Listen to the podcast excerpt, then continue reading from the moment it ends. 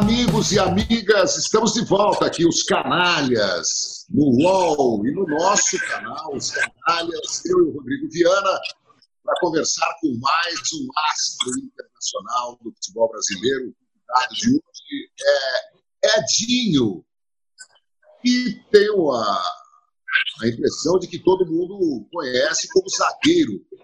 Mas eu li alguma coisa que ele começou jogando como atacante e aí, num treino, levantou a mão dizendo que queria estar no meio campo. Eu sei que ele jogou até na lateral esquerda e da seleção brasileira. Certamente ele tem muita história para contar. Hoje, é, o Edinho está trabalhando em Minas Gerais, já foi técnico de futebol, talvez até continue, vai contar para a gente, treinando equipes por aí. É, jogou na praia, né, foi um dos grandes jogadores do futebol de areia, Edinho, é um prazer recebê-lo aqui para esse bate-papo. Você está bem? Está tudo tranquilo nessa fase doida de Covid-19, todo mundo trancafiado em casa? É verdade, mas é, para mim, primeiro de tudo, é um prazer estar conversando com vocês, né? E esse problema da pandemia, desse Covid, logicamente atrapalhou o mundo inteiro, trabalhou que atrapalhou muito também, logicamente, o futebol, que o futebol está totalmente parado. Como você falou, eu estou aqui é, como coordenador técnico da, da equipe do Tom Benz, morando no interior de Minas. Comecei na praia, né, como jogador de praia, como atacante, e nunca imaginei jogar de defesa. Né? Então, fui para o Fluminense como meia, meia atacante, e aos poucos fui recuando e me tornei zagueiro. O Edinho, Rodrigo Viana. É, estamos aqui, João, com mais uma, uma das feras do futebol brasileiro e, sem dúvida nenhuma, uma das feras do Maracanã. No próximo dia 16, completa anos, completa aniversário. Grande Maraca, Edinho. Muita gente fazendo a eleição dos melhores do Maracanã e em nenhuma delas você falta. Você está em todas. O que, que o Maracanã representa para você? É, o Maracanã, Maracanã representa. Eu tive oportunidade de jogar fora, né? Maracanã, a gente tinha uma ideia que o Maracanã era o, ícone mais para os brasileiros, né? Mas jogando fora, eu tive a oportunidade de conviver com com muitos jogadores que gostariam de um dia ter jogado no Maracanã e outros que jogaram para eles é, tinha sido o máximo, né?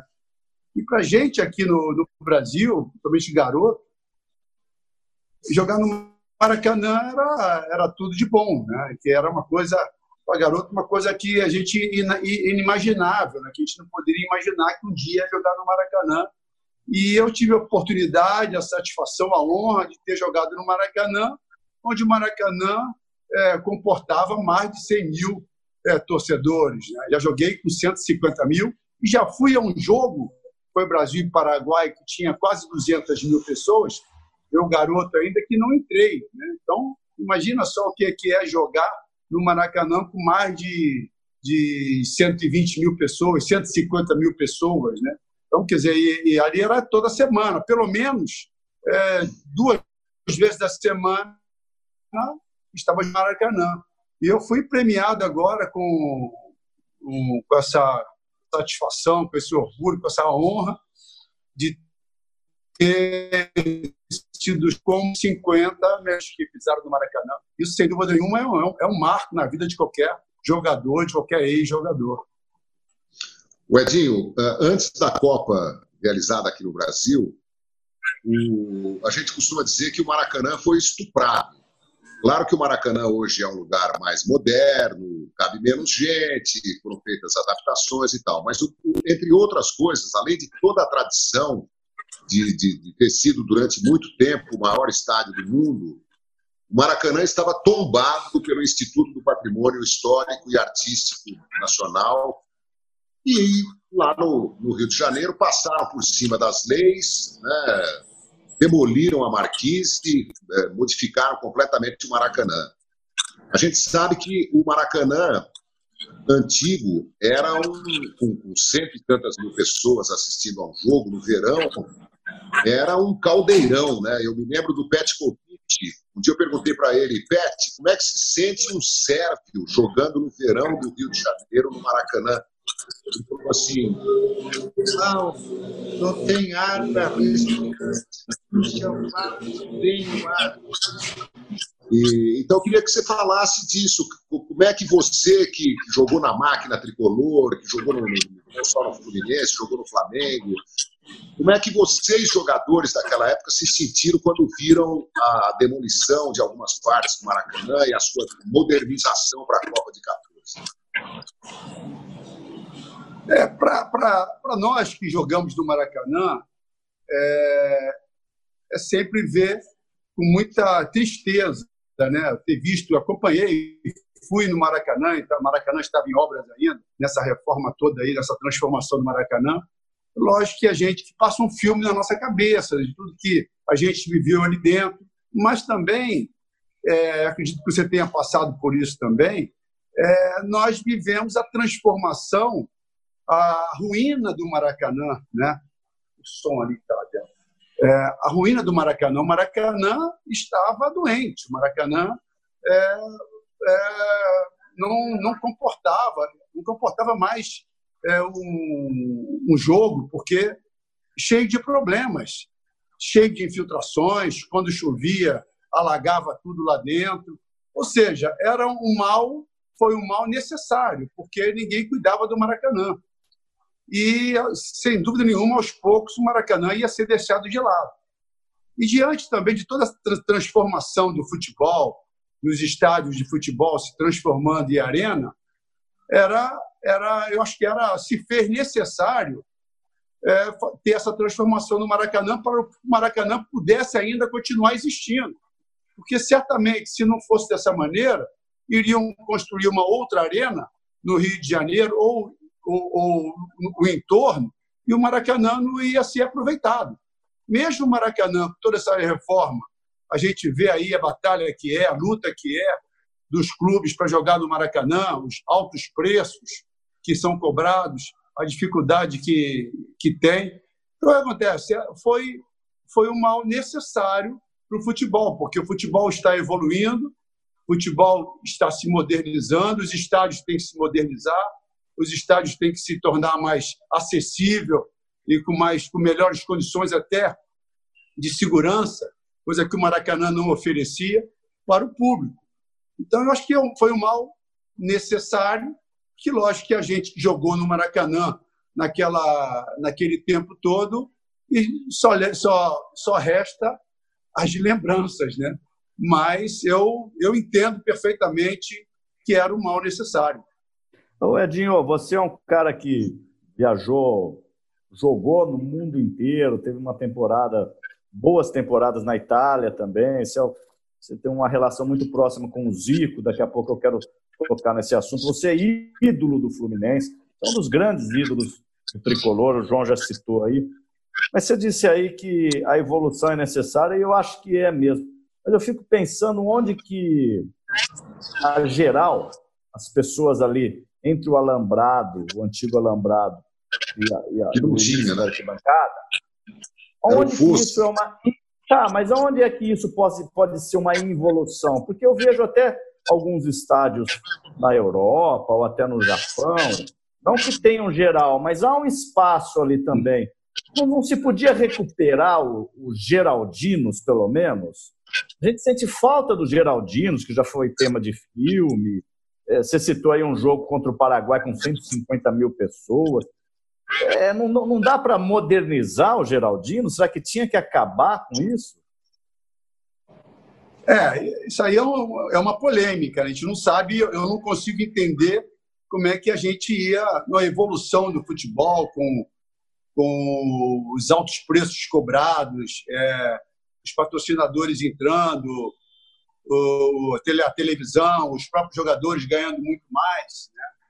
É, isso requer, logicamente, um retorno financeiro. Eu acredito, eu acredito, nunca, nunca tinha pensado nisso que você me perguntou aí agora, mas eu acredito, pensando rapidamente, que os geraldinos estão nos pay-per-views aí, entendeu? Ou seja, da vida, vendo, vendo seus, os jogos nos bares, é, nos, nos gatos net que a gente tem visto aí, né? Eu acho que é mais ou menos por aí. Edinho, vamos falar é. de futebol. O... Você, você é de Niterói, né? Não, não, sou, do, sou de Copacabana. Ah, de Copacabana. Então eu li, tenho, preciso, preciso avisar alguém aqui que, que, colocou uma informação errada do, no seu perfil na internet. Você vê que a internet é, é, muito útil, mas às vezes também pisa na bola. Niteroiense, Edinho, parece que eu é, Como é que foi? Você foi um dia lá na, pedir emprego no Fluminense, te viram na praia, te levaram para as Laranjeiras. Como é, como é, que começou tudo? É lógico, é lógico que você está brincando, mas futebol não se perde emprego, né? Não, mas eu quero só, só, só consertar. Eu, eu nasci em Campo Grande, morei em Bangu, Jacarepaguá, depois eu fui para Copacabana. E a minha vida futebolística começou em Copacabana, entendeu? Então, eu futebolisticamente falando, eu sou de Copacabana, mas eu nasci em Campo Grande, no, no subúrbio do Rio de Janeiro. É, foi, eu, eu era peladeiro, jogando, jogava pelado de praia o dia inteiro, e um dia, com 13 anos de idade, vi no jornal, nunca passou pela minha cabeça, nem, nem chuteira, eu acho que nem chuteira eu tinha, entendeu? é, passou pela minha cabeça, nunca passou pela minha cabeça. Um dia, vi no jornal que tinha um treino no Fluminense, uma, uma peneira, e eu não estava fazendo nada. Eu acredito que se eu tivesse, se eu tivesse algum, alguma pelada para ir, algum jogo para jogar, eu certamente eu não iria participar dessa peneira. Domingo, geralmente, não fazia nada. Aí fui na peneira e passei de primeira e fui convocado para, no meio da semana, participar com jogadores efetivos e fui na quarta-feira e já entrei como titular, é, entrei na reserva, lógico, e rapidamente peguei o time titular e aí começou é, meu, a minha caminhada lá no Fluminense como jogador de futebol. Oh, foi, foi de uma maneira. E como né? meio de campo, como meio de campo. Meio de campo. E, e, e, como atacante, você, você fazia gol, você tinha essa habilidade para botar a bola na rede e tal? Ou você era um armador de jogar? Eu era, eu era artilheiro. Eu era, eu era goleador, eu era goleador. O gol sempre teve, sempre teve dentro de mim. Tanto é que como zagueiro, você fez muito, sabe? Eu sempre ia, eu ia, eu tinha aquele ímpeto de ir para frente porque dentro de mim é, eu tinha o zagueiro nas costas, o número, mas dentro de mim eu era atacante, entendeu?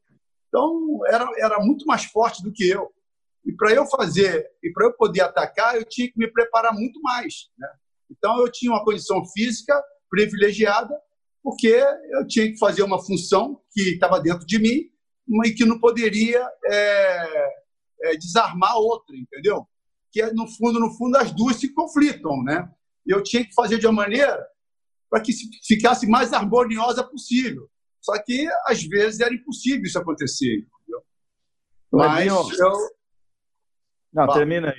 Termina aí, amigo. Não, não, é isso mesmo. Então, eu tinha aquele ímpeto de atacante, batia falta, cabeceava, porque era a única, era a única maneira que eu, como defensor, tinha de chegar perto do gol, de fazer o gol. Que o gol era tudo para mim, sempre foi tudo para mim.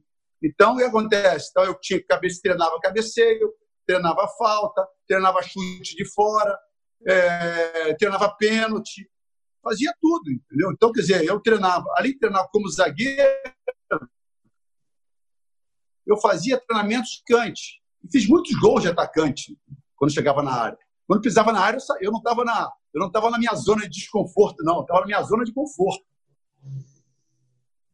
Eu queria que você respondesse, Edinho, é, não só para mim, mas para todos que nos assistem, qual era a exata posição do ataque que você jogava? Você era um meio atacante, era um cara que chegava? E por quê? Por quê? Você que foi um grande jogador, treinador, comentarista, tá no meio da bola, sabe o quanto que é difícil. Por que, que você vai para a zaga, depois para lateral?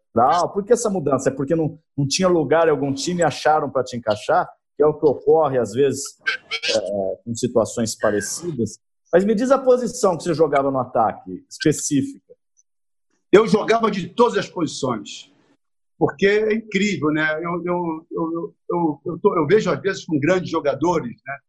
É, e, vi, e, vi, e vi muitas vezes o próprio Zico, né? Se você colocar o Zico no lateral direito, ele vai se transformar em lateral direito. O Pelé, é o Pelé, o Pelé se colocar em qualquer qualquer posição, ele vai se transformar naquela posição. E eu até goleiro ele pegava, assim. o Pelé, né? Pelé chegou, é. né, João? Pelé chegou a ser até goleiro num jogo treino. É, exatamente, isso, isso. E, e, eu, e eu também, se você, vocês acho que não sabem disso, eu fiquei na reserva uma vez, numa eliminatória da seleção brasileira, como reserva do goleiro. Olô. É. E, se, e, vou, e vou dizer qual foi o jogo, talvez vocês venham se lembrar ou não. Foi o jogo, foi, foi Venezuela e Brasil, lá na Venezuela, não sei se foi, foi eliminatórias de, de, de 82, né? quando o, era, era Jorge, era João Leite e me parece que era o Carlos, os dois. E o João Leite se machucou. E não poderia, só tinham dois, dois goleiros. E não poderia falar nada para ninguém. Então, eu fui para. Estava na reserva de goleiro.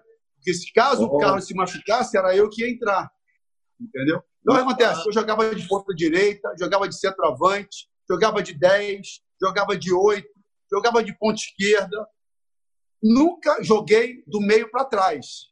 Né? Nunca, nunca joguei do meio para trás. Aí, um dia, numa seleção carioca é, de dente de leite, o meu treinador, que foi, que foi em São Paulo, torneio de seleções dos estados, é, em São Paulo se premiava muitos zagueiros.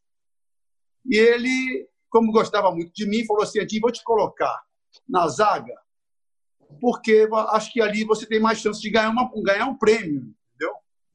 Aí eu fui para a zaga e realmente ganhei o prêmio de melhor jogador do torneio, de zagueiro. Aí, naquela brincadeira, posição nova, tal, quando eu voltei, voltei de zagueiro e nunca, nunca reclamei. E aí meu, o meu corpo foi se transformando para zagueiro, porque é uma posição específica, né? onde você tem que ter é, um físico específico para zagueiro. Comecei a fazer muita musculação, porque meu, meu físico era franzino, era muito rápido, era muito magrinho. Né? E aí fui treinando mais é, é, parte física de zagueiro e você vai ficando mais sem mobilidade, né? E você vai perdendo aquela, aquele tua, aquele tua Aquela leveza, né? É, exatamente. Então eu perdi isso. Então eu fui me adaptando a me transformar num zagueiro atacante. Um zagueiro forte, né? Um cara muito forte, né? Grandalhão e é, eu tinha, eu tinha que eu fiz muita musculação para me para eu fortalecer, me fortalecer. Porque até 18 anos eu era franzino. Ah, interessante. Você se lembra do primeiro time do Fluminense profissional em que você atuou? Qual era a formação? Eu adoro essas viagens no tempo. Viu? Pô, você, pô, certamente você tem aí, né? Não, não tenho, não, mas eu imagino mais ou menos. Eu te ajudo aí se você começar a escalar. Não, eu, eu não tenho, mas eu, eu sei que foi. Me parece que foi em 73. O jogo eu sei, eu, eu não sei o ano mais ou menos. Eu acho que foi em 73 foi contra o, o, o Figueirense, em Florianópolis. Nós perdemos o jogo de 1 a 0. O goleiro eu sei que era o Jorge Vitório. Jorge Vitório. A zaga talvez seja, tivesse sido o Silveira comigo. Marco não, Antônio. Não sei. Hã? Marco Antônio, lateral esquerdo. Marco Antônio, Marco Antônio, lateral esquerdo. Marco Antônio, lateral esquerdo. E eu acho que Marco Antônio é interessante, Marco Antônio, eu acho que não, nesse jogo não estava. Por quê? Porque eu morava na Princesa Isabel, numa kitnet, é, com toda a minha família, e de repente bateu na porta, de manhã cedo, o Marco Antônio, para bater, para me avisar que eu estava sendo convocado, porque o grupo já estava em Florianópolis, porque naquela época, quando eu viajava, viajava para fazer dois, um, é, um, dois, três jogos fora. Né? E, e um, o zagueiro se machucou, tomou cartão amarelo, foi expulso, alguma coisa assim. E ele me convocou, né? veio me avisar que eu estava convocado para viajar, para participar do jogo. Agora, imagina só, um jogador tricampeão do mundo bater na tua porta e te chamar, um garoto de 18 anos. Né? É uma coisa, é uma coisa que é, você guarda para sempre. Né? Então, o mundo, o mundo então essa, essa foi minha primeira experiência no profissional. Eu fico imaginando que o time tinha Didi, o Didi branco no meio campo, Cafurinho. Didi. Didi, peguei Didi, exatamente, Didi. Tinha o Zé Maria, lateral esquerdo, lateral direito. Tinha o Kleber, tinha o Pintinho, tinha o Abel. Eu lembro que tinha o Abel também, tinha o Roberto reserva, goleiro reserva. E parece Nossa, que tinha o Toninho Baiano também. Isso é antes da máquina, né, do, do Francisco Horta. Antes da máquina. Antes da máquina antes da máquina. O Edinho, dando, depois a gente pode até voltar à máquina, mas dando um salto quântico da sua carreira, você joga três Copas do Mundo, 7-8, 8-2 e 8-6, e fica na minha cabeça o gol de 86, um belíssimo gol, altamente desenhado, é, que mostra isso, a tua habilidade de chegar, a tua força, você é um cara muita força e habilidade é uma característica que se pede hoje para os atacantes. Né? Hoje se pede muito cara vertical. Forte. E você, zagueiro, vai lá e faz um. Você vai, você vai me lembrar o jogo, que é tanto que está passando aqui na, na, minha cabeça. Nova Zelândia. Não, não, Polônia, Polônia, Polônia desculpa. Polônia. Polônia. Que é um gol assim muito bonito, a jogada é toda desenhada, né? E eu fico pensando, esse rapaz não é lateral, não é zagueiro, esse rapaz é atacante. E, no entanto, é, 8-6 você joga, você faz a zaga com o Júlio César, não é isso? Isso. É, deixa, eu só, deixa eu só fazer uma correção. Eu também entrei nessa de Nova Zelândia. Em 82 você jogou contra a Nova Zelândia. Isso. Isso aí. Ah. Mas, mas tudo isso para dizer, Edinho, dessa coisa de ninguém te enxergar como. É até estranho para a gente falar o zagueiro Edinho, porque você é sempre tido como o cara que chega, né? O Edinho meio multifunção. E a raça, né? Porque é difícil você ver um jogador, né, João? Que é técnico e raçudo, né? Nós estamos no nosso imaginário que o cara ou é técnico ou é raçudo. O Edinho meio que juntava essas duas coisas também. É, no começo foi muito difícil, né? Porque é, eu venho de atacante, né? Meio, meio de campo atacante. Logicamente, eu, eu vinha fugindo dos pontapés, né? Então nunca me imaginei dando pontapé em ninguém. Eu estava fugindo sempre dos pontapés. Só que teve um porém. Quando eu fui, quando eu comecei é, a subir profissional, eu sempre fui muito técnico na zaga, né? Porque lógico, eu era atacante e tinha habilidade e era muito técnico. E dificilmente eu batia. É, fazia muitas, é, não, não, não conseguia fazer faltas desnecessárias, faltas violentas. Só que quando eu estava subindo para o profissional, o zagueiro do profissional era o Assis. Não sei Assis. se vocês lembram do Assis, zagueiro. Lembro, Assis, baixinho. zagueiro era um, era um pernambucano, paraíba, não sei. Era, era, era um amor de pessoa. Mas quando ele vestia a camisa do Fluminense, quando ele jogava, ele batia muito. Ele batia muito. E era zagueiro, zagueiro e era muito respeitado, não só pelo time, nosso time, como pelos adversários. E principalmente pelos atacantes, porque ele batia mesmo. E era o capitão do time. Então, quer dizer, é, eu, garoto, naquela época era muito difícil um garoto subir, porque encontrava um grupo muito fechado quando se ia profissional. Uma espécie de uma panelinha, no bom sentido, mas era uma panelinha. Né? E uma panelinha que eles se protegiam ainda mais um jogador tão importante como era o Assis. E quando eu subi em algumas oportunidades que ele se machucou e que eu tive a oportunidade de, ter sequências de jogos, e também não não, não ia dar muitas sequências, porque eu estava sempre empenhado com a seleção olímpica. Né? Eu fiquei muito tempo indo é, para a seleção pan-americana, foi em 75, e muito tempo também é, com a seleção é, olímpica que disputou a Olimpíada de 76. Então, dificilmente eu me firmava, podia me firmar como titular do Fluminense por causa disso. Então, às vezes que eu me firmei e, e estava o Assis na reserva, que ele se machucou e depois ele, na hora que ele voltar, que estava a voltar, ele não voltava porque eu assumia a posição, me cobravam muito, e os próprios jogadores cobravam muito, que o Assis batia e eu não batia, entendeu? Aí eu falei, ah, é? Então eu tenho que bater, cara. Aí comecei a distribuir para o lado do outro lado. E eu tinha uma coisa que ele não tinha, que era habilidade. Então eu comecei a bater, que ele batia, e tinha habilidade que ele não tinha, entendeu? Então, aí comecei a me, comecei a me impor realmente como zagueiro. Ali que eu comecei a me caracterizar mesmo como zagueiro, entendeu? De ter que é, chegar junto nos atacantes. É, você o... acha hoje em dia, conceitualmente, que o zagueiro ele tem que bater ou não tem que bater? O que, que você acha? Eu acho que o, o, o zagueiro, se. Aí, aí é uma coisa mais profunda, né? Porque não, ninguém. É. Não, não, não. Eu vou, eu vou explicar. Por quê? Porque ninguém entende, somente os profissionais do futebol, ninguém entende que zagueiro é uma posição específica. Zagueiro, você tem que lidar com o zagueiro especificamente. Você tem que lidar com o zagueiro com treinamentos específicos, com orientações específicas. Com, com isso, ele não seria empírico, ele não seria intuitivo. O zagueiro intuitivo, o zagueiro empírico, tem que bater. Por quê? Ele vai na, ele vai na, na, na jogada errada, no tempo errado, ele tem que bater.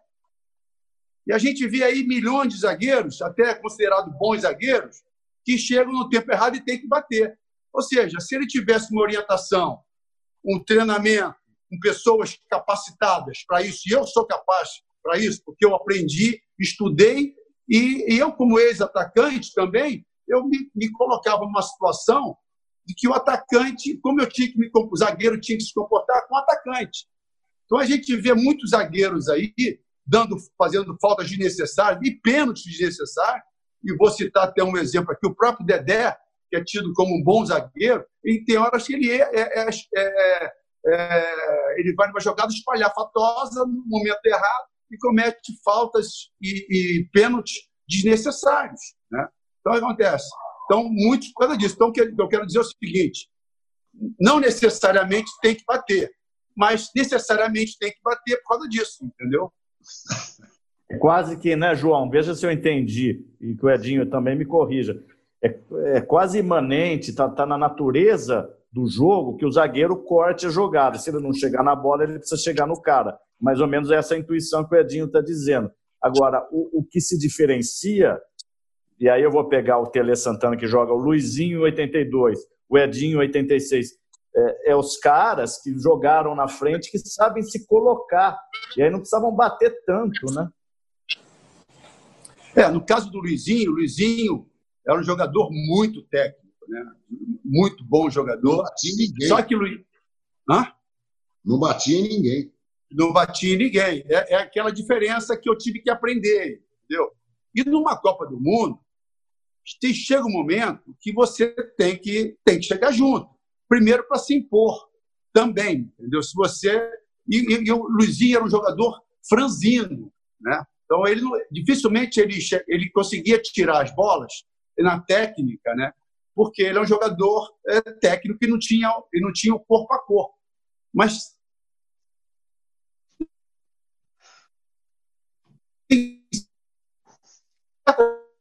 em momentos, numa Copa do Mundo, você e certos momentos também que o próprio treinador, numa, Copa, numa competição curta, e eu aprendi isso também durante o meu tempo de Copa do Mundo e depois como treinador, que em Copa do Mundo você não tem tempo para pensar, você tem que decidir.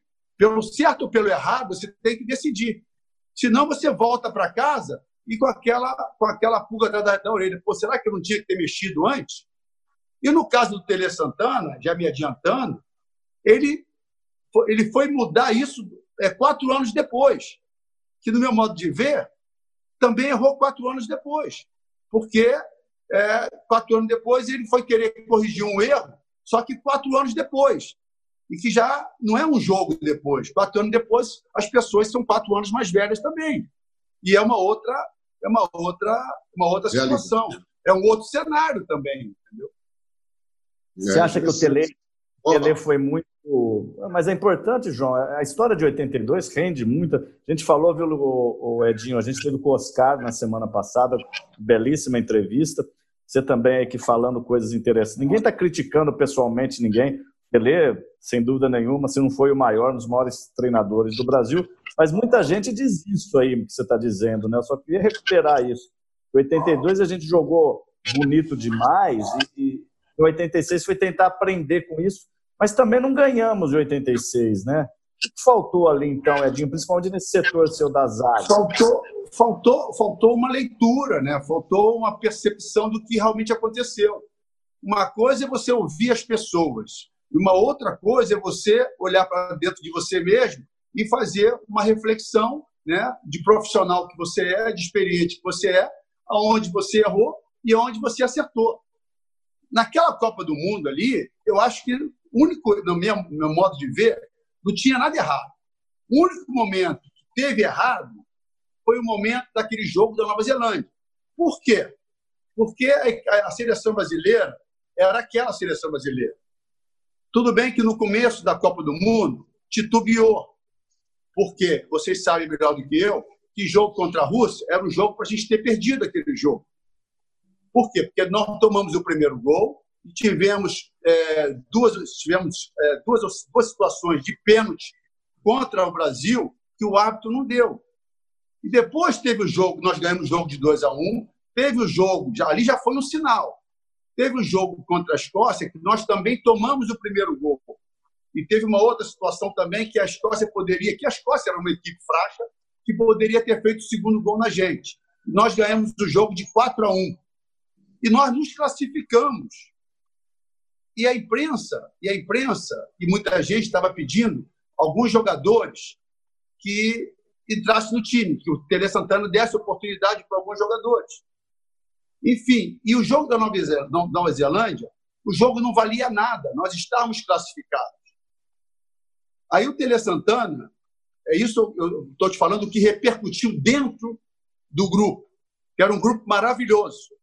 Por quê? Porque o, o treinador, ele é o líder. Treinador, ele tem que saber comandar um grupo como um todo, não é um grupo de 11 jogadores. Então, contra a Nova Zelândia, ele, depois do jogo da Escócia, ele deu uma entrevista para vocês dizendo o seguinte, que, te, que teria possibilidade de colocar alguns jogadores no jogo das Nova Zelândia. E vocês foram para cima dos jogadores titulares, né? Vocês no, no papel de vocês. E nós, reservas, escutamos os jogadores também no papel deles, dizendo o seguinte: nós joemos o osso duro até agora, o osso até agora, na hora do filé mignon, a gente quer comer o filé mignon. Né?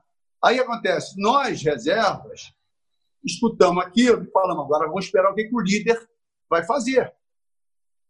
Eu, agora, com a cabeça de treinador, né, eu vou dizer o seguinte, que numa, numa, num, num grupo onde você, o momento que você pode usar os jogadores reservas, você tem que usar inclusive para você dar uma satisfação para eles, principalmente na Copa do Mundo, que muitos jogadores nunca tiveram, uma, nunca foram à Copa do Mundo e os que foram, às vezes nunca tiveram uma chance de jogar na Copa do Mundo. E quando você tem uma chance, o treinador te tira essa oportunidade.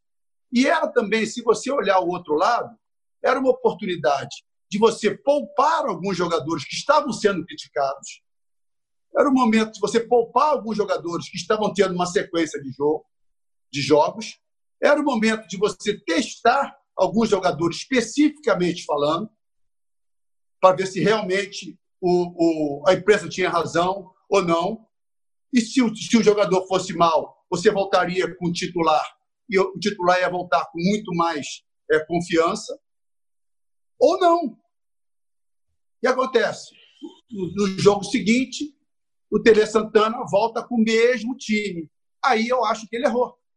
Ele errou pensando no time, não pensando só no grupo. Ele pensando, eu, eu para mim ele errou como um todo, né? Como líder. Primeiro que ele não viu, não olhou os reservas, que era uma grande oportunidade dele observar os reservas, não olhou para o time titular, que era uma grande oportunidade de poupar o time titular, de, de dar um, um, um, uma, uma, uma, data para ele possa, pudesse recuperar um pouco mais, né? e, e, e, se perdeu. E criou um ambiente não, o ambiente não ficou tão bom como estava antes. Porque o bem ou mal, os reservas querem jogar. O reserva sabe que é reserva. Na hora que tem que jogar o titular, ele vai querer jogar, mas o treinador que escala. Mas no momento que pode o treinador colocar e não colocar, porque escutou do time titular aqui, é, não queria sair do time, aí, aí ele foi meio que pressionado pelo time titular, ou seja, o ambiente não ficou, não ficou bom, a energia não ficou boa. Agora, é, perder ou perder ganhar faz parte. Se a gente olhar o jogo, como eu tive a oportunidade de ver recentemente, jogo Brasil Itália, o Brasil jogou muito melhor, só que tomou três gols de, de bobeiras.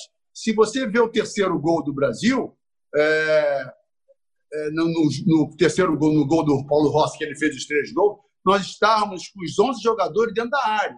O que eu posso dizer é o seguinte, que na hora que a, a bola foi para escanteio, o, o, o Cerezo estava sozinho. Não tinha necessidade do, do Cerezo jogar aquela bola para fora. O que eu quero dizer é o seguinte, faltou alguém gritar com ele. A defesa tem que gritar, a defesa tem que comandar. A defesa tem que orientar os seus jogadores se está sozinho, se não está sozinho, se é o homem, se não é isso. É, é, é segura a bola, joga para fora, chuta para frente. E realmente no, o nosso, os nossos defensores tinham essa dificuldade de falar, de orientar é, o, o, grupo, os jogadores. Era a dificuldade que o próprio Luizinho não tinha, não tinha é, essa característica. Né? O Oscar não tinha essa característica. O Edinho, você confirma a história, você confirma a história que o Oscar ah? contou para gente. Eu queria saber se você confirma a história que o Oscar contou aqui para gente nos canalhas. Ele contou para gente. Os canalhas somos nós, viu, Edinho? Sei, sei, sei, sei. Tô vendo, tô você vendo pela cara de vocês. nós gostamos. Você confirma a história de que o, o, o Batista depois da Copa, ele teria dito, o Oscar disse isso para a gente aqui, que ele estava bom para jogar aquele jogo, de que ele não estava machucado, ele estava machucado anteriormente, ele já estava recuperado, e aí o Tele escalou o Cerezo, o médico era o Dr. Lasmar, que era do Atlético, ou seja, muita gente, inclusive o Oscar disse isso aqui para a gente, e o, e o João também já tinha ouvido, acho que do próprio Batista isso, o Batista estava apto para o jogo, ele podia ter jogado aquele jogo Muita gente acha que precisava de um, de um médio volante ali mais pegador, mais marcador. Você confirma isso aí, Edinho? Não, não, não confirma porque eu não, eu não sei, eu não sei disso. Essa história nunca, eu, nunca, eu nunca ouvi, né? Mas todo mundo falava que o Batista tinha que jogar. No meu caso específico, nesse jogo contra a Itália, no treinamento é, no dia anterior, eu me machuquei. Esse dia eu não fiquei no banco. Né? Mas do Batista, eu sei que o Batista jogou contra a Argentina, se eu não me engano, e levou uma pancada do Maradona, não foi isso? Foi. É, mas não foi, era, foi só pancada, não tinha. Uma pancada, você não fica fora de um jogo por causa de uma pancada. Você fica fora de um jogo por causa de um estiramento, uma contusão muscular. Não, mais o Batista. O Batista era um jogador, jogador raçudo, ele não ia ficar de fora de um, de um jogo contra a Itália porque por uma contusão ele ia pro, ele ia pro palco, na gira a gente fala, entendeu? Mas não, não confirma porque eu não sei, eu não sei. Eu tá nunca certo. ouvi do Batista isso, nunca perguntei também. Bom, eu a minha interpretação é de que os outros também querem ganhar a Copa do Mundo. A Itália jogou muito bem, o Brasil pode ter jogado melhor, tinha um time fantástico. E com o Batista ou com o Cerezo, eu acho que a gente perderia aquele jogo de 3 a 2 até pelo que o Edinho está dizendo, né? Que estava o time todo do Brasil dentro da área e ninguém conseguiu deter o Paulo Rossi, que acabou fazendo o terceiro gol e eliminando o Brasil. O Brasil tinha vencido a Argentina. É, futebol é isso, né? Teve o quarto gol também, o quarto gol foi. Tem, não tem outra alternativa, né? Mas ah, você, não sei se você tem essa informação. Tem o quarto gol também. O quarto foi legítimo, não foi impedimento. E parece do Antonioni, né? É, tem o quarto gol. Pois é. Eu eu eu estava vendo você falar do Assis aí, poxa eu me lembro do Fluminense com Félix Oliveira, Galhardo, Assis, Marco Antônio, Denilson e Didi, Cafuringa, Samarone, Flávio, Mickey, Lula. Você jogou com o Samarone? Eu tenho muita curiosidade de. de... Não, Samarone não. Com o Samarone, não. Joguei com o Manfrini, joguei com o Didi. Manfrini, Manfrini que saiu da Ponte é. Preta, né? Para jogar. Com o Galhardo não joguei, joguei com o Silveira, Silveira. joguei com o Assis. Com Oliveira, com Oliveira, não joguei com Oliveira. Deixa eu fazer um registro com rápido. Félix, eu joguei. Galhardo, já falei isso aqui no ar, vou falar de novo, porque eu estou hoje em Araraquara, o Galhardo está a 300 metros de mim, que ele mora em Araraquara, está vivo, nos assistindo. Vai ficar feliz de te ouvir, viu, Ed? Grande zagueiro, manda um abraço para ele, manda um abraço. Pô. Me inspirei é. também nele. Ah, que, que legal. legal, que legal. Mas aí, Edinho, eu queria uh, voltar um pouco no tempo uh, para falar da máquina do, do Horta, né? da máquina do Fluminense. É, como é que foi para vocês? Hein? O, o, Rivelino fala com muito orgulho daquela época. O Fluminense realmente montou um esquadrão, né? uma seleção brasileira. Como é que foi viver aquilo tudo? Pô, viver aquilo foi mágico, né? Porque o Fluminense vem se transformando, né? E trazendo todos esses jogadores. E eu era da, das, das categorias, eu era da, da seleção de base, né? E quando eu voltava da seleção, eu ficava no profissional. E quando eu, quando eu realmente voltei da, da, das Olimpíadas de 76, eu já vim rapidamente porque eu fui convocado para jogar um Fla-Flu, porque faltava um zagueiro. Eu tive que, no último jogo da contra a Polônia, contra a Rússia, se eu não me engano, eu tive que me, me arrumar às pressas, pegar avião e voltar para jogar o jogo Fla-Flu. Que loucura! E, e, depois desse jogo, o, o Coutinho, quer dizer, a seleção brasileira, falou para o Horta o seguinte: isso depois que eu soube, né? se vocês não colocarem o Edinho como titular, porque o Assis estava machucado, por isso que eu voltava para jogar. Se vocês não colocarem o Edinho como titular da, série, da do Fluminense, nós vamos convocar o Edinho na reserva mesmo para a seleção brasileira.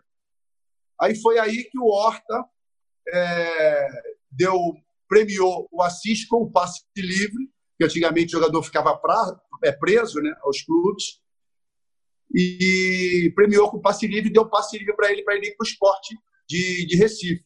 Aí eu fui efetivado mesmo como, como titular do, do Fluminense e na máquina. E, ou seja, jogar máquina com o Rivelino, com o Marco Antônio na época, com Félix, com é, todos esses grandes jogadores, Carlos Alberto Torres. Eu formei a, a zaga com o Carlos Alberto Torres.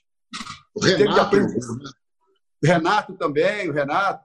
Eu, eu, eu ficava no mesmo quarto com o Paulo César Caju aprendi muita coisa, aprendi muita eu ia coisa. Perguntar se, eu ia perguntar se o Caju já estava na máquina nessa época já, né?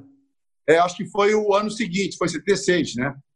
O que é que você aprendeu com o PC Caju? Queria saber. Isso aí, isso aí ia te falar. Eu aprendi muita coisa boa e aprendi muita coisa para que não devia fazer, entendeu? é. Mas ele é sensacional. Sensacional, sensacional. Muita coisa, é, muita coisa. época espetacular de ouro do futebol brasileiro, né? Puxa vida. E uma época também, não sei se vocês sabem também, é o seguinte: na época, o, o Horta acho que foi pioneiro nisso. Os times de futebol não ficavam em hotel de cinco estrelas. Ficavam só em hotéis é, secundários, né? nas, é, nos subúrbios, no centro das cidades, hotel baixo, hotel é, não muito bons, porque o jogador não tinha uma fama boa. E foi Horta que começou a melhorar essa situação. Tanto é que nós concentrávamos no, nós concentrávamos no Rio de Janeiro no Hotel Nacional, ali em São Conrado, com todas as mordomias. O Edinho, eu tenho uma, uma, outra curiosidade em relação ao futebol do Rio de Janeiro. Aqui em São Paulo, eu me lembro muito bem, quando começaram a acontecer algumas transações, jogadores sair do Palmeiras e para o Corinthians, sair do, do, do Corinthians e para o São Paulo, do São Paulo para o Santos, do Santos, principalmente pela rivalidade entre Corinthians e Palmeiras na época. Ah, aquilo causava um frisson, né? falava-se muito no Rio de Janeiro, parece que nunca houve nenhum tipo de problema. Você mesmo jogou no, no Flu e no Fla, é, Romário, Edmundo, tem uma lista assim, interminável de, de, jogadores que atuaram no Flamengo, no Vasco, no Fluminense, no Botafogo. Isso nunca causou nenhum problema com, com os torcedores do, do, time que você deixava? Não, não, isso causava, isso causava só nos, nos grandes jogadores, né? Os jogadores que, que passavam de um clube para outro, e muitos vieram de fora também, né? Mas não se admitia, por exemplo, é, no meu caso específico, né? Porque na, depois, depois da máquina, é, ficou praticamente eu. Então era eu no Fluminense, o Roberto Dinamite no Vasco e o Zico no, no Flamengo. Esses jogadores não se admitiam que esse jogador é, pudesse jogar em outro clube. Né? Agora, os outros jogadores, principalmente, foi, introduziu isso foi o próprio Horta, né? que o Horta fez o troca-troca justamente para você fazer um campeonato forte, né? para que a torcida pudesse comparecer. Ou seja, ele tentou fortalecer todas as equipes, claro que tentou fortalecer o seu clube mais, mais forte que os outros, né? mas também para ter uma competição mais equilibrada.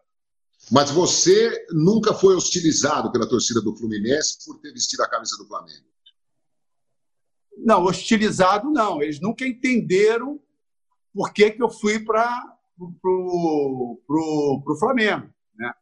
Eu saí, primeiro que eles não conseguiam admitir que eu fosse vendido para fora, né, para a Udinese. Tanto é que na época foi muita, muito difícil é, ter essa negociação, mesmo tendo um, um, contrato assinado pelo presidente, que depois, no, no final do meu contrato, eu poderia é, me liberar para uma quantia, né? na época era 500 mil, mil dólares, e foi assim foi feito. Na hora que, que eu tentei é, fazer valer o contrato, ele, ele, ele, ele disse que aquele contrato não valia nada, porque não conseguia entender como é que um presidente poderia me vender, entendeu? E ele ia ficar, ficar taxado como o presidente que vendeu o Edinho. Tanto é que, na época, fizeram o enterro dele durante, no, nas Laranjeiras. Aí eu fui vendido mais em função disso, porque eu tinha um contrato assinado, um documento assinado por ele, que no final do meu contrato eu poderia me, me liberar caso algum clube viesse a pagar 500 mil dólares. E se o Dinese não, não realmente não confirmasse, São, já estava tudo certo para o São Paulo. Ah, estava com o São Paulo. Com Jaime, é Jaime, qual o nome do presidente? Era Jaime. Do São Paulo? Acho que era Jaime, né? Não estou recordado, é, Edinho. Eu vou, eu vou lembrar. Vou fazer um esforço. Foi, aqui. foi em 82. É, ah, que saudade do PVC, do Celso Celso, que eles diriam. não sei se era Jaime, não. Era, era, deixa eu só, deixa eu só é, ainda nessa época aí, eu me lembro, Edinho, é, a avalanche de críticas ao Cláudio Coutinho e a você também, aqui em São Paulo, quando o Marinho Chagas não foi convocado para a Copa de 78 na Argentina, o Rodrigues Neto era o lateral esquerdo e você foi usado pelo Cláudio Coutinho na lateral esquerda. Não sei se em 78 ou depois da Copa. É... Eu me lembro que uma vez eu perguntei para o Leão se ele tinha alguma coisa a ver com a não convocação do Marinho Chagas por causa da Copa de 74, que o Marinho ia embora e o Leão ficava indignado. E o Leão ficou bravo. A gente quase brigou na porta do Morumbi, eu e o Leão. O Leão veio para cima de mim todo. Eu já falei isso para ele, e ele, que é uma figura, falou assim: Ah, com certeza você estava errado. Eu não lembro disso aí, não, mas com certeza estava errado. Então eu queria que você, queria saber da, de você como é que foi essa história de, de é, jogar na lateral esquerda, quando o Cláudio Coutinho, uma invenção. Como é que você encara hoje essa história? Não, e, e, e, em defesa do Leão, é o seguinte: nenhum jogador tem essa, essa moral né, e de, de chegar para um treinador, ainda mais numa seleção brasileira, é, de tentar não convocar um jogador ou outro. Entendeu? Isso, aí, isso aí é impossível isso acontecer. Né? Mas o que aconteceu foi o seguinte: o Claudio Coutinho ele tinha alguns pensamentos mais à frente. Então ele queria um jogador que soubesse atacar mas que fosse mais defensivo. Isso eu pensando por ele, porque eu nunca conversei com ele a respeito disso, apesar dele ter, ter, ter me conhecido e ter participado em todas as seleções de base. Ele foi como, como, como gerente, como diretor, alguma coisa assim, estava sempre lá. Então ele me conhecia perfeitamente. E o que aconteceu? Em 78, ele me existia aquela rivalidade São Paulo e Rio de Janeiro. O treinador ele tinha que ele tinha que equilibrar os jogadores, porque não poderia ter 18 de São Paulo e menos do Rio e vice-versa, né? Então tinha que ter uma um equilíbrio nisso. E na época o Coutinho me convocou é, de lateral esquerdo e titular, sem ter me previamente conversado comigo, porque eu, eu por, por ter sido atacante, eu tinha esse ímpeto ofensivo e joguei várias vezes de lateral esquerdo e jogava bem. Eu era um bom lateral esquerdo também.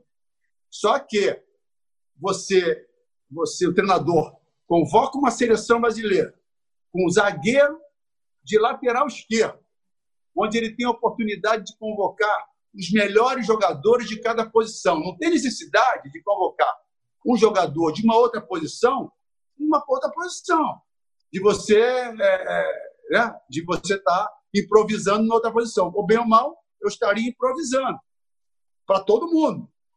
Talvez para mim eu eu soubesse jogar ali. O Coutinho ele tinha a confiança que eu ia jogar bem ali mas eu, eu não era da posição.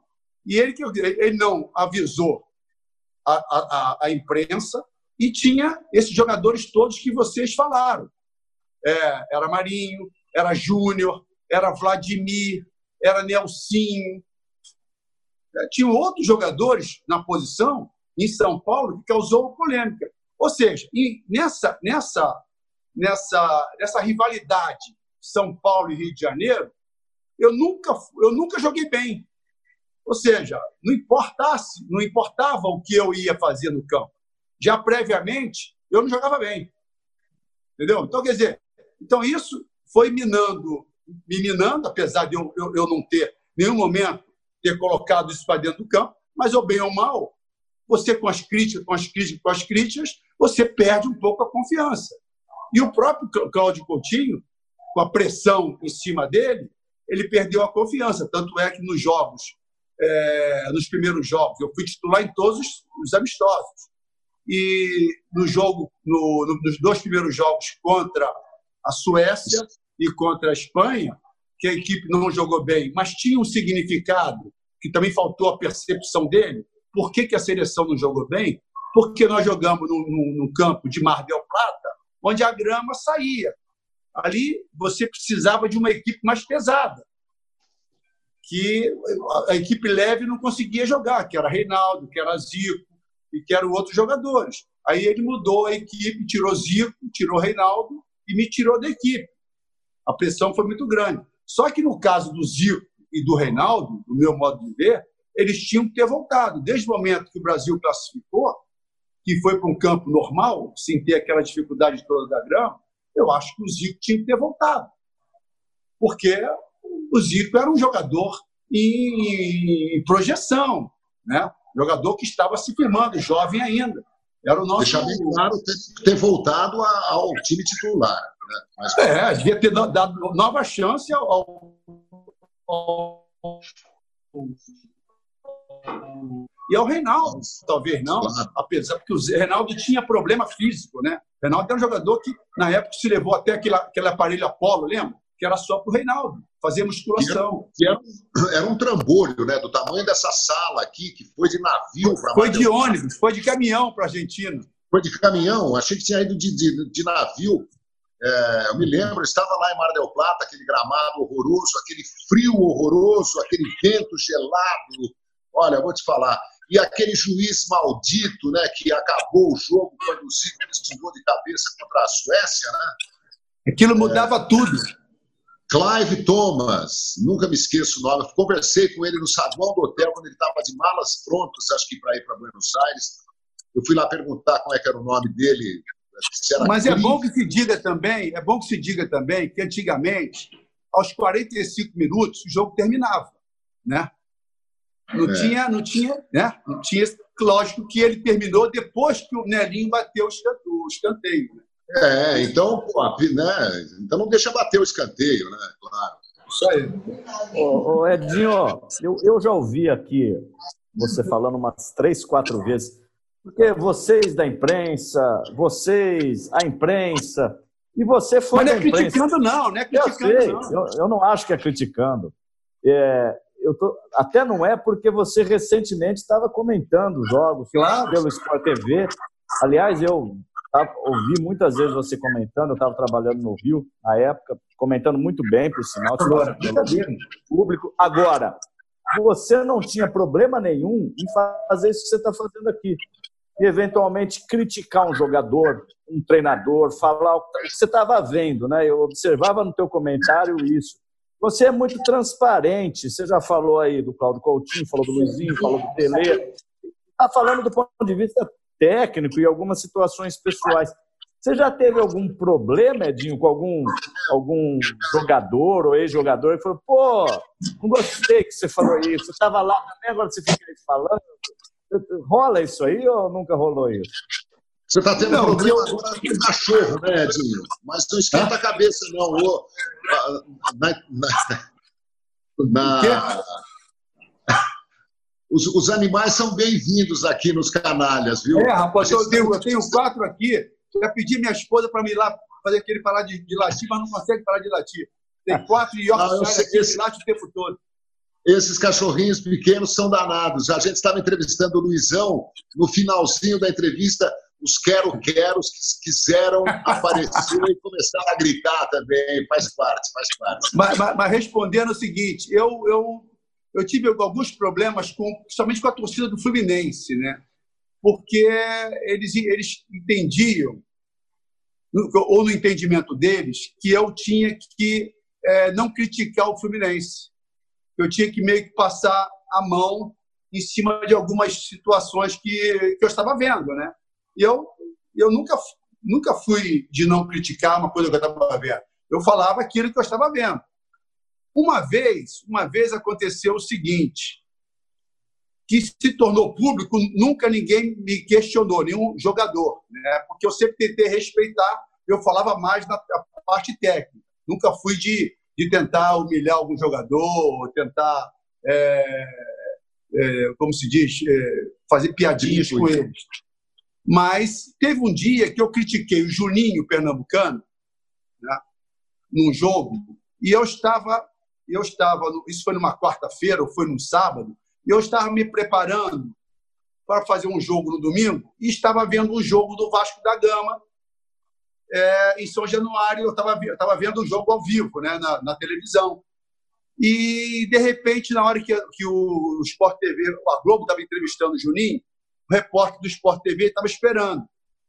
Na hora que acabou a entrevista do, da Globo, o, o, o Sport TV foi perguntar para ele alguma coisa, aí ele afastou o microfone e perguntou: é o Edinho que está lá em cima? Aí o cara falou assim: não, não. O repórter falou: não, não, é Fulano. Né? Aí eu falei: aí eu fui, voltei a, fi, a o, o, vídeo, né? Que a televisão dá para voltar, e, e, aumentei, aumentei o som, porque estava. Aí eu vi que ele, que ele queria me responder alguma coisa, alguma crítica né, que eu fiz para ele. Aí o que, que eu fiz? Eu sou lutador de jiu-jitsu e de boxe também, né? E ele e ele tinha as filhas dele estudavam junto com as minhas filhas, né?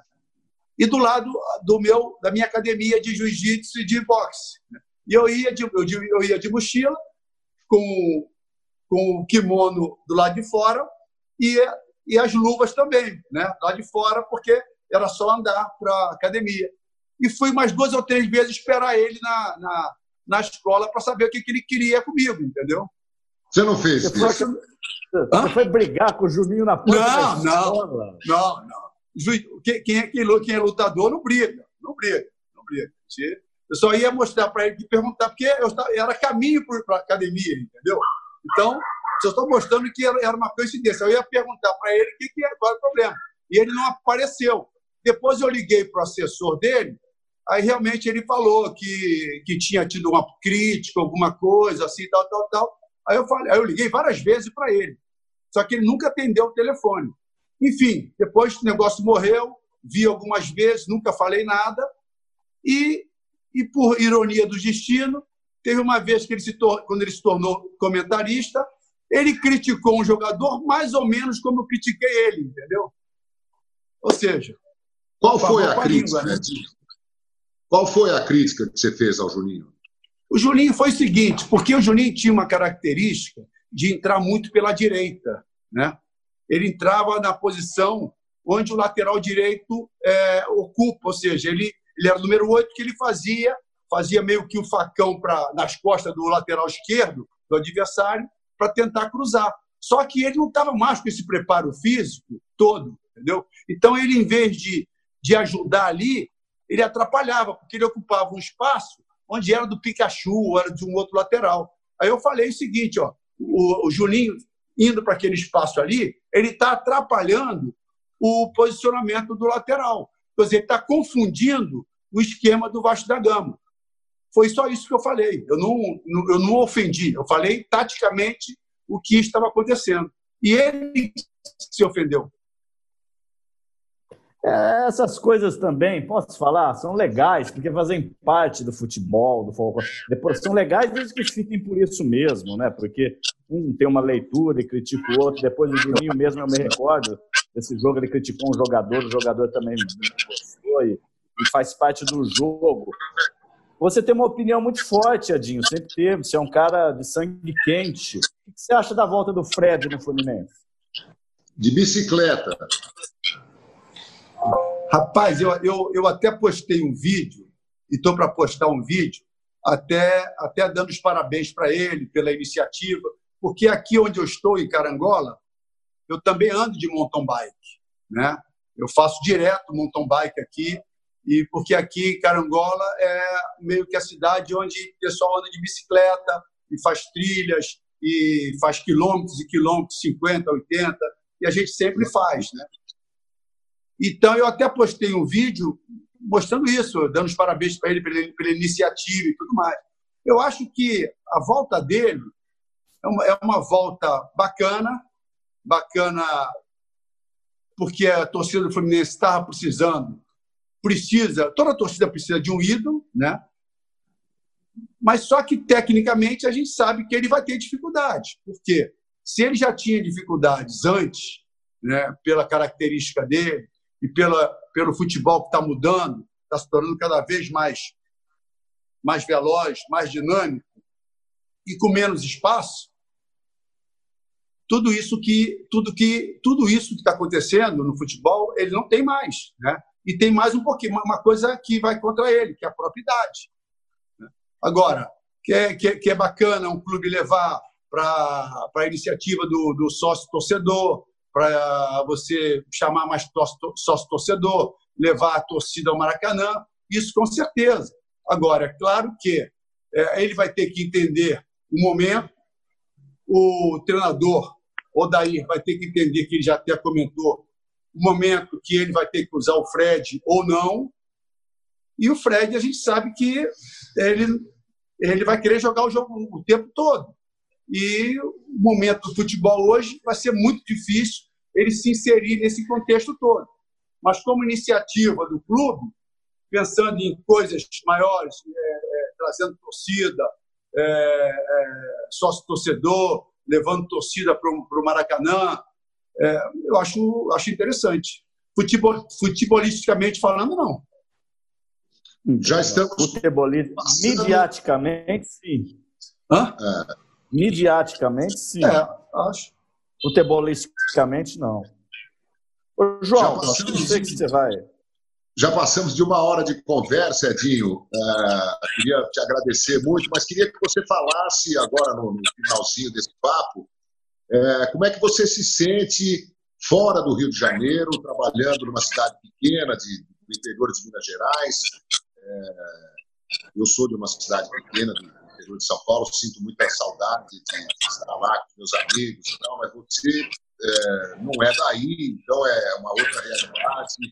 se você abandonou definitivamente a, a carreira de treinador, se você vai, vai ser uma espécie de, de, de manager agora do, dos clubes onde você. Então, como é que está o seu presente e quais são as suas projeções? É, eu quando, quando saí do Sport TV, quando eu não renovei meu contrato, a primeira, meu primeiro pensamento foi voltar para treinador. Tanto é que eu fiz o curso da CBF, porque o curso da CBF é importante você fazer para você ter é, a licença. Você está tá credenciado a estar tá, é, é, sentado na beira do campo. E a, ideia, a primeira ideia era voltar. E a equipe Tom Bense, que é uma equipe do que tem o Eduardo Duran, que é empresário de futebol, com o Lani, que, que são os donos da, da equipe, acharam melhor eu vir como, como coordenador técnico. Eu achei interessante porque, inclusive pela própria minha idade, né, e pelo todo o meu conhecimento, experiência, e eu possa ter uma, uma sobrevida melhor, maior, menos responsabilidade no contexto em cima de um resultado. Eu achei muito interessante. Quanto à minha a minha vinda aqui para uma cidade pequena, eu sempre que é, morei numa, em cidade grande, cidade grande, Rio de Janeiro principalmente, onde tem meus amigos, tem a coisa que eu gosto de fazer muito, que é jogar meu futebol. Aqui eu não tenho, mas aqui eu estou me reinventando. Estou adorando morar aqui em Carangola, morando é. em Tombos também, adorando, minha família está adorando. Nunca pude imaginar que isso pudesse acontecer, nunca pude imaginar que eu poderia é, morar numa cidade pequena de 30 mil habitantes, 35, 33 mil habitantes. Estou me reinventando, Estou com um novo esporte agora, que é o mountain bike, estou adorando. É, quase que diariamente estou em cima da bicicleta. E eu e minha família, minha esposa, meus amigos, encontrei aqui grandes amigos. Eu estou com uma, um grupo de, amigos aqui muito interessante, muito bacana. Ou seja, sentiram nenhuma falta do Rio de Janeiro. Claro que a gente fala com o Rio de Janeiro frequentemente, com os amigos e tudo mais. Também, também essa pandemia, esse coronavírus, nos impossibilita de estar viajando de um lado para o outro, mas é, respondendo a tua pergunta, pergunta efetivamente, estou muito contente de estar no Tom Benz como coordenador técnico e morando aqui em Carangola. Que maravilha. Edinho, só para fechar da minha parte, mesmo te dizer um tchau, já aproveitando para te agradecer, te parabenizar por ser um dos 50 craques dos 70 anos do Maracanã, feito para poucos mesmo. Você você pode guardar no teu coração essa glória interior. Mas eu queria te perguntar o que eu já perguntei para o Oscar, para o Elzo, que foi volante 86, uh, para o Moser. A gente pergunta para todo mundo, eu vou sempre perguntar isso. Quem é o Zico para você, Edinho? O Zico que jogou três Copas do Mundo com você, o Zico que te fez na Udinese também. Você era o capitão da Udinese naquela situação que, que representa o Galo para você? E a gente vai pôr uma matéria no canal Os Canaras, viu, João? Fechei ontem com o Serginho Pugliese, falar no ar. Uma visita do Museu da Pelada à casa de todos os irmãos Coimbra juntos. No domingo eles vão pôr e a gente posteriormente vai pôr no nosso canal. Estou só dizendo isso porque a gente ama eles, mas eu queria ouvir de você o que, que o Zico representa para você, Edinho. O Zico, o Zico é, todas essas pessoas que falaram do Zico já falaram com certeza tudo. Tudo que eles pensam realmente, do que realmente o Zico é. O Zico é. E eu faço, mesmo não sabendo o que eles falaram, sei mais ou menos, faço deles as minhas palavras. Mas tive a oportunidade de conviver com o Zico na seleção. Infelizmente, certamente ele tem essa, essa frustração de, da nossa seleção não ter sido campeã do mundo. E eu acredito que ele, mais ainda, é, tem essa frustração, porque ele seria a pessoa que iria nos levar a um título, seria o, jogador é, que seria o líder desse, dessa, dessa geração, né? que puder, porque toda Copa, toda Copa do Mundo, todo, toda toda toda seleção que vence tem sempre aquele que comanda, que lidera tecnicamente a seleção. E Zico seria é, essa pessoa. Não foi em 78, por isso que eu falei que ele deveria ter voltado, porque certamente em 82 ele estaria muito mais maduro para liderar a gente. E o Zico é um amor de pessoa, um profissional exemplar, um amigo exemplar. Tive oportunidade de, de conviver com ele é, dois anos em Udi, numa cidade pequena. Tive oportunidade de ter indicado o Zico para. Não indicado, dizendo que o, o, o poder, teria a possibilidade de, de, de contratar o Zico, porque teria financeiramente condições para isso. E o Zico foi contratado. Depois, em 87, o Zico já cheio de problemas físicos. É, e na, na, no Flamengo, onde fomos campeões é, da, Copa, da Copa União, e ele cheio de problemas com o profissionalismo dele, com a preocupação com os companheiros. Teve um jogo que ele, ele não queria viajar porque doutor, doutor Taranto chegou para mim e falou assim, Edinho, o Zico não quer viajar. Por quê? Eu falei, Zico, por quê? Ah, é porque ele não vai poder correr. Eu falei, Zico, só tua presença já, já inibe qualquer adversário. É, todo mundo, os nossos jogadores sabem que você não precisa nem correr, nós vamos correr para você. Ou seja, o profissionalismo, o caráter, o caráter do jogador, que ele não, a preocupação dele com os companheiros, que ele não ia poder dar participação dele física no, no jogo, mas a importância dele era muito, muito era, era mais do que isso. Né? Ou seja, Zico é, é um amigo e minha filha, minha filha nasceu dia 3 de março, onde ele faz aniversário também. Então, melhor homenagem que, que eu prestei à minha filha, só que minha filha é tricolor, né? E ao Zico também. E nesse dia eu não podia ir à festa de aniversário dele, porque eu estava na maternidade com minha filha. Bom, então, um dois, dois dias depois dela você faz aniversário, né? Dia 5 de março. É, aí, aí é uma outra história, né? É outra que... história. Registraram você. Aí é uma outra história. Né? Aí teria que ter um, se você for ver na, Wiki, na Wikipédia, é 5 de junho, né? Mas meu, meu aniversário, o Zico me liga 5 de março. Júnior me liga e todo mundo me liga 5 de março. Maravilha. E olha, para quem não sabe, o Edinho, além da seleção brasileira, jogou no Flamengo com o Zico, com o Leandro, com o Jorginho, com o Júnior, Leonardo, é. Andrade. Andrade, Renato Gaúcho, Zinho, Bebeto. Timaço. Edinho, muito legal, viu, cara? Boa sorte, saúde, cuide-se bem, continue andando de bicicleta, que é uma coisa fantástica. Eu pretendo. É... O Luizão falou que em Maresias ele também está andando a pé ou de bicicleta. Agora você falando que em Carangola está andando de bicicleta. Então eu estou aqui babando de inveja, trancafiado em São Paulo, mas já já vai passar. Grande abraço, viu, querido? Boa sorte. Obrigado aí pela oportunidade. Abraço a todos vocês aí. Valeu, Edinho. Fica com Deus. Tchau. Obrigado, tchau.